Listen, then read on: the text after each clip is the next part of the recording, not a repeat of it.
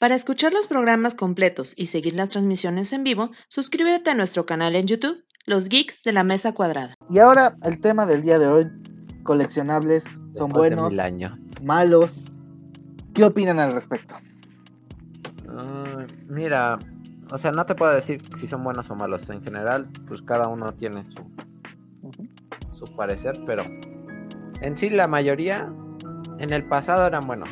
Actualmente ya los veo como malos porque actualmente simplemente son una pérdida de tiempo y ya no les dan tanto significado como antes, porque actualmente existen los DLCs y esas ventajas que te llegaban a dar los coleccionables ya no tienen sentido. Algunos simplemente eran por reconocimiento, como en el pasado obviamente, pero en sí la mayoría de coleccionables siempre han tenido una razón de ser, ya sea guiarte en el juego o, o darte, darte algo, pero actualmente siento que ya se perdió mucho eso por culpa de, los, de las microtransacciones y todo eso.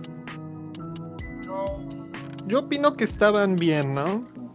Como que antes uno hay uno que otro juego que sí es bueno, ¿no? Con los coleccionables, por ejemplo, te dicen reúne tantas cosas y te daré algo a cambio. Y puede ser que en un juego te den este de aventura tienes que ir por ciertos este destruir ciertos monstruos, que a la vez es coleccionable y a la vez no, y te dan un arma especial, ¿no? Pero claro, si vamos, si hablamos de coleccionables y es de Assassin's Creed, que tienes que buscar 100 plumas de tu hermano que había muerto en un lugar diferente, como que te pones a pensar, ¿por qué tengo que buscar esto? Más si es una capa que te va a atacar todas las personas, pero Eh, bueno, Pues- nice. esta, es que depende de cada juego. eh, bueno, este, yo les propuse este tema justamente porque estaba jugando Batman Arkham Knight. Y este, como saben, en la serie de Batman están los eh, trofeos del acertijo, ¿no? Que son como 200 por juego. Entonces, en los primeros juegos te incitaba porque si cuando los juntabas podías oír cómo se iba las, cómo capturaban el acertijo y agarrar los trofeos te daban pedazos de la historia con partes. En eso estoy muy a favor. Pero mi problema fue con Arkham Knight. ¿Por qué? Este, yo termino parcialmente este juego, hice todas las misiones secundarias, menos la del acertijo, porque no me iba a poner a buscar los trofeos. Y ya llegas al desenlace, te enfrentas al espantapájaros, pasa algo que no voy a spoilear, pero por razones, esa va a ser la última noche de Batman. O sea, después de eso ya no va a haber Batman. Y para ver el final real del juego, o sea, tienes que juntar todos los trofeos del acertijo. Y ahorita lo, con, lo pongo mucho con Kingdom Hearts, donde te ponen a juntar 100 dálmatas en el primero. Que si juntas estos dálmatas, te muestran el final secreto. Pero el final de verdad lo ves con solo acabar el juego. Aquí el final de verdad no lo puedes ver a menos de que juntes todos los coleccionables, todos los trofeos del acertijo. Y la verdad en ese momento desinstalé el juego y busqué el, final en YouTube, porque eso no se hace, o sea, no me cortaste la experiencia por buscar cositas.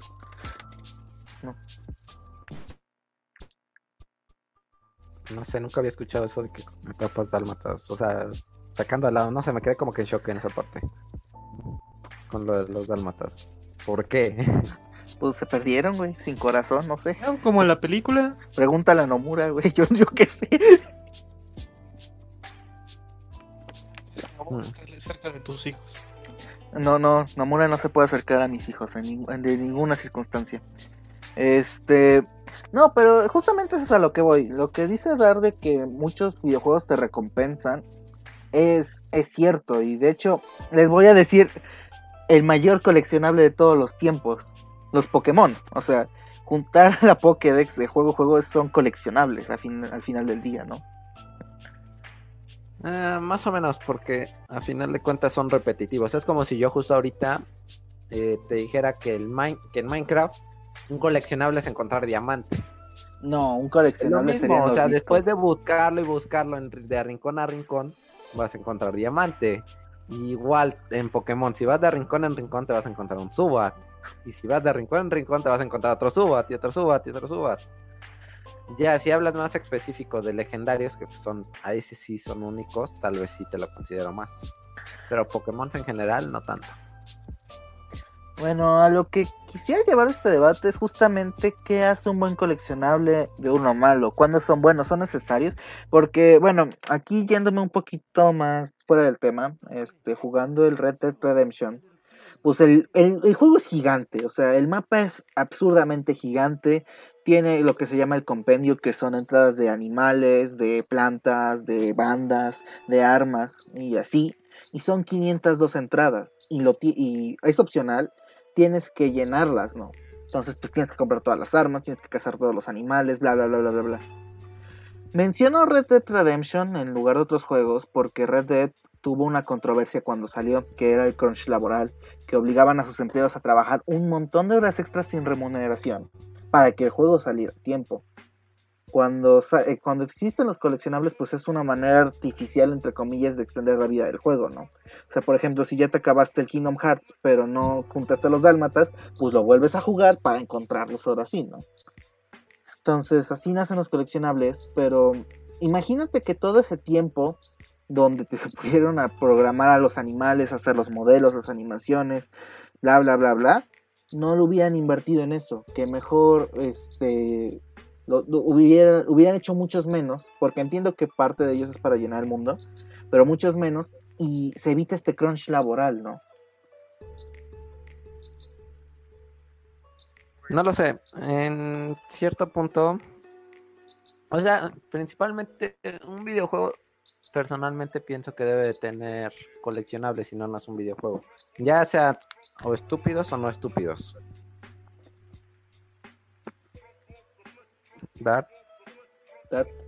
Es, que los coleccionables son un conjunto extra para que la gente que le gusta tener el juego al 100% lo obtenga, ¿no? Normalmente desde que se implementó eso de... Ah, pues te ganaste un trofeo porque el personaje... Pausa interrumpida, una pausa muy importante. Hay dos comentarios. oh, ¡Oh, qué sorpresa! A ver, a mí no me los muestras si los puedes leer con, con gusto. Preguntan por Pudi. ¿Por Pudi? ¿Quién es Pudi? El, el buen, el buen Fatake, güey. Este... Ah, pues de hecho, lo, murió. de hecho lo invitamos y dice que cuando quiera que jala para estar con nosotros un rato, pero que no semanal. De hecho, ahí, tenía una idea de invitarlo para una secuela de cierto video. Vaya, vaya, ya me imagino cuál. Entonces, pues. Y solicita saludos, saludos a la memela número uno de este estado de Puebla. Uf, te odio por tu paro, pero saludos. Dart, mándale saludos. Mucho gusto. saludos a la bandera. Te cuidas, este, Manuel Morales. Este, yo los primeros coleccionables en los que empecé a poner atención, como la mayoría de nuestra generación, diría que fue en Assassin's Creed. y siento que actualmente, a pesar de todo, se está copiando el formato antiguo de coleccionables como el de Assassin's Creed. Digamos, ahorita lo estuve analizando con un juego que ya les había comentado que me gusta mucho, que es el Shadow War y va por ahí. Este, los glifos, los glifos, los grifos, los que te muestran la verdad. El crico, el crico, el crico que te muestra la verdad. Los cricos que te muestra la verdad. O sea, ese fue como que el primer bueno, los primeros coleccionables que sí me empezaron a llamar la atención, pero imagínate un niño de 10 años en el Assassin's Creed 2, creo que sí tenía como 10, 11 años, tal vez menos, intentando resolver un grifo sobre pinche historia, güey, que ni siquiera te han enseñado en ese entonces. Bueno, total, lo consigues, te dan la verdad, viejos encuerados, 50-50. Pero actualmente con el Shadow of War pasa algo similar, que básicamente vas por el mapa, te enseñan dónde están, de hecho, los puntos, luego voy a hablar de eso. Y vas construyendo imágenes sobre ella, la araña. Uf, el, mejor personaje es de Tolkien, según Tolkien. Ah, ya hablaremos de eso también. Este, y finalmente te dan un video completo sobre la historia de cómo Sauron se cochó a ella, la araña. Lo cual no tiene nada de lógica con el lore. Nada de software tiene lógica. bueno, con el canon Ah, bueno. de Tolkien. jugado, así que Ahorita no, que- no sé. No lo has jugado, te lo recomiendo. Aunque la no le hagas caso a la historia, es la mayor fumada que te vas a imaginar. No, mal tache. Y vas a aprender a dominar fortalezas como si no hubiera mañana. Uf, Este. Quiero retomar el punto sobre ese juego y en general sobre los juegos. El problema ahí es que te subes a una torre, una atalaya, vaya. Y desde ahí posees, como que posees la, la atalaya y buscas los puntos especiales. Y en el mapa automáticamente ya te aparecen dónde están los, los objetos, cosa que antes no pasaba. Antes tenías que esforzarte y buscar los coleccionables. es que, es Y que, es algo que no me, no me gusta de, la, de lo nuevo que hay. Y eso es en un 90% de los juegos actuales. es que justamente ahí estoy un poquito en tu contra. O sea, con los grifos de Assassin's Creed 2 estoy muy de acuerdo. Yo cuando lo jugué también estaba como de, ¿qué es esto? Necesito saber más. Y los buscaba. Y ahí sí siento que estuvo bien que no fueran tan obvios, que no estuvieran marcados en el mapa. Pero usando el propio Assassin's Creed 2, plumas, güey. 100 plumas que no sabes dónde están, que solo puedes buscar una guía en internet o perder toda tu vida, toda tu infancia en ese mapa. Ahí, o sea, los grifos son perfectos. de eso. Los grifos son perfectos, pero las plumas, Es que, o sea, yo personalmente Sí, siento que te lo tienes que curtir. Yo siento que, te- que lo interesante de los coleccionables será curtirte buscándolos, encontrarlos y sentir esa satisfacción de puta madre, llevo siete horas aquí.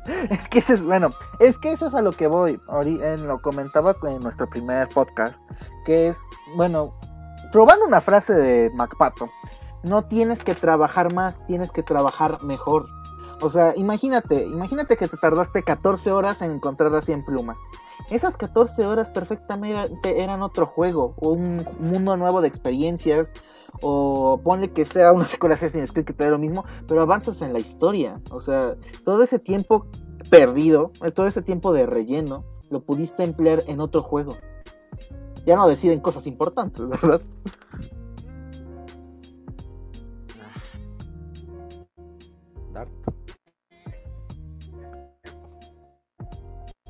Pues es que yo, yo tengo un dato curioso respecto a eso. A ver. Dart, es- Dart, espera, se está trabando tantito. Deja, dale un momento. Yo sé, de secundaria o no. Ya, ya se, ya se ya. ¿Qué decías? Pero, este, Manuel dice que digamos un tema para que lo invitemos en el próximo Uf, stream, ¡Eh! podcast. Las dificultades de bailar como Doctor dentro de una botarga. Ahí, lo- ahí te podemos Bueno, invitar sin lo pedos. discutiremos. Eso lo discutiremos al final del stream. Ahorita estamos con los coleccionables. Eh, mira, si, si juntas las 100 plumas, güey, te invitamos. con gusto. Si juntas de aquí para el otro pro- eh, para el viernes las plumas, estás tú eliges el tema. Ay, Vaya, vaya. Dato Bueno, curioso sobre retomando. las plumas que la mayoría seguramente ya sabe, pero en el, en el primer Assassin's Creed no eran plumas, eran estandartes. uf. Y esos creo que eran los más, siento que eran más complicados, porque no, si, si no mal recuerdo, desde el Assassin's Creed 2, con que vieras la pluma, con que tu ángulo estuviera hacia la pluma, automáticamente te aparecía en el mapa. Mientras que en el Assassin's Creed 1 no. Literalmente podías pasar a un lado de él y literalmente verlo y ya nunca te iba a aparecer en el mapa. Bueno, de Dar nos comentabas. Este, en ese tiempo cuando yo tenía el Assassin todavía ahí eh, y quería coleccionar todo, todo, llevar al 100% el juego, igual hice lo mismo gracias a- al internet. Busqué el mapa, lo imprimí con la localización Vaya, de, las, vaya. de las plumas y cada vez que iba recolectando una en cada, cada poblado, la iba tachando en el mapa. Vaya, vaya, hijo de tu pinche Dije, no me voy a madre". poner a buscar esto realmente. Es que mira, justamente yo sí soy de coleccionables porque, bueno, porque a veces son, son buenos, no como el acertijo. Pero por ejemplo, me recuerdo, recuerdo que cuando terminó el GTA V dije, ¿sabes qué? Me gustó el juego, voy a buscar los coleccionables. Busqué un mapa, güey. Y es, y es asqueroso, o sea, está lleno de tonterías en, en, todos lados que jamás vi, o sea, en todo el juego, y me, este, lo jugué bien, o sea, con las misiones secundarias y todo, jamás encontré ni un coleccionable. O sea, ahí es donde me enojan, donde no, donde el juego no te facilita y donde más que una hazaña extra es más un sácale más jugo al juego haciendo lo mismo que podría invertir en tiempo en otro lado.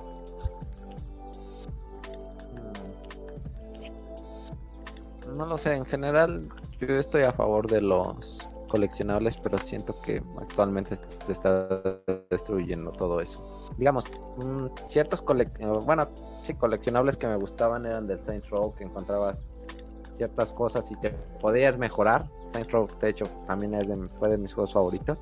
Te puedes mejorar y conseguirte armas mucho mejores. El arma de Dubstep, bastante famosa sobre ese juego. Pero, o sea, que le den más motivación, o sea, que sea. Que básicamente te lleven a un easter egg. Digamos, un algo curioso. O sea, ya ah. yéndonos más hacia el lado de los easter eggs, te puedo hablar del. ¿Cómo se llama el de motos? Eh, ah, lo de, lo de la llave, ¿no? Ajá, ¿cómo se llamaba? Trials Fusion Revolution, creo que es. Sí, no, no me acuerdo del nombre, pero sí el desmadre de la moto. No, es que mira, estoy muy. Es, de verdad, es que, por ejemplo, otro juego que considero que lo hace muy bien es Crackdown. Crackdown deja orbes tirados por todo el mapa, pero los orbes los puedes ver a simple vista. Y lo interesante es que cada orbe te aumenta muy poquito, pero muy poquito, este, por ejemplo, tu fuerza, ¿no?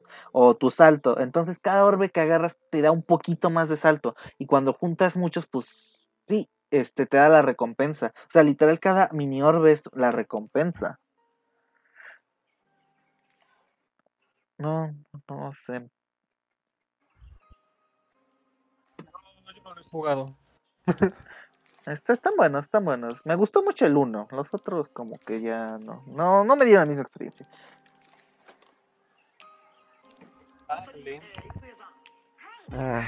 no, o sea, es que por ejemplo.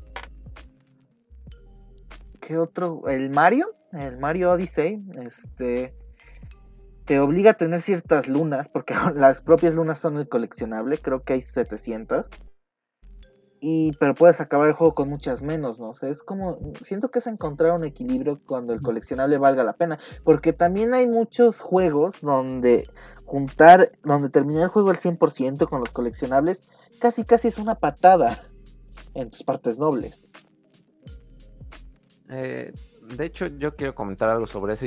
Hay un juego que mm, sabe equilibrar eso, que es el Far Cry 3 que, o sea, empiezas a coleccionar, empiezas a buscar, ¿qué buscas? No me acuerdo si las cartas de los perdidos o, o unas estatuillas.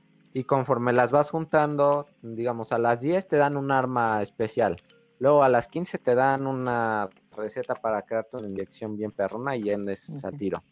Luego a los 20 te dan otra cosa y así y digamos, a los 30 llega la última, a la última arma, pero para acabarte el juego al 100 tienes que llegar a 40 estatuillas, pero ya no te dan nada las 40. Eso me parece súper bien, porque, o sea, sí te incentiva a buscarlas, pero no te, no te obliga a huevo a buscarlas todas. Y ya es más opcional y es simplemente para esas personas que les gusta coleccionar al 100 todo ese tipo de cosas.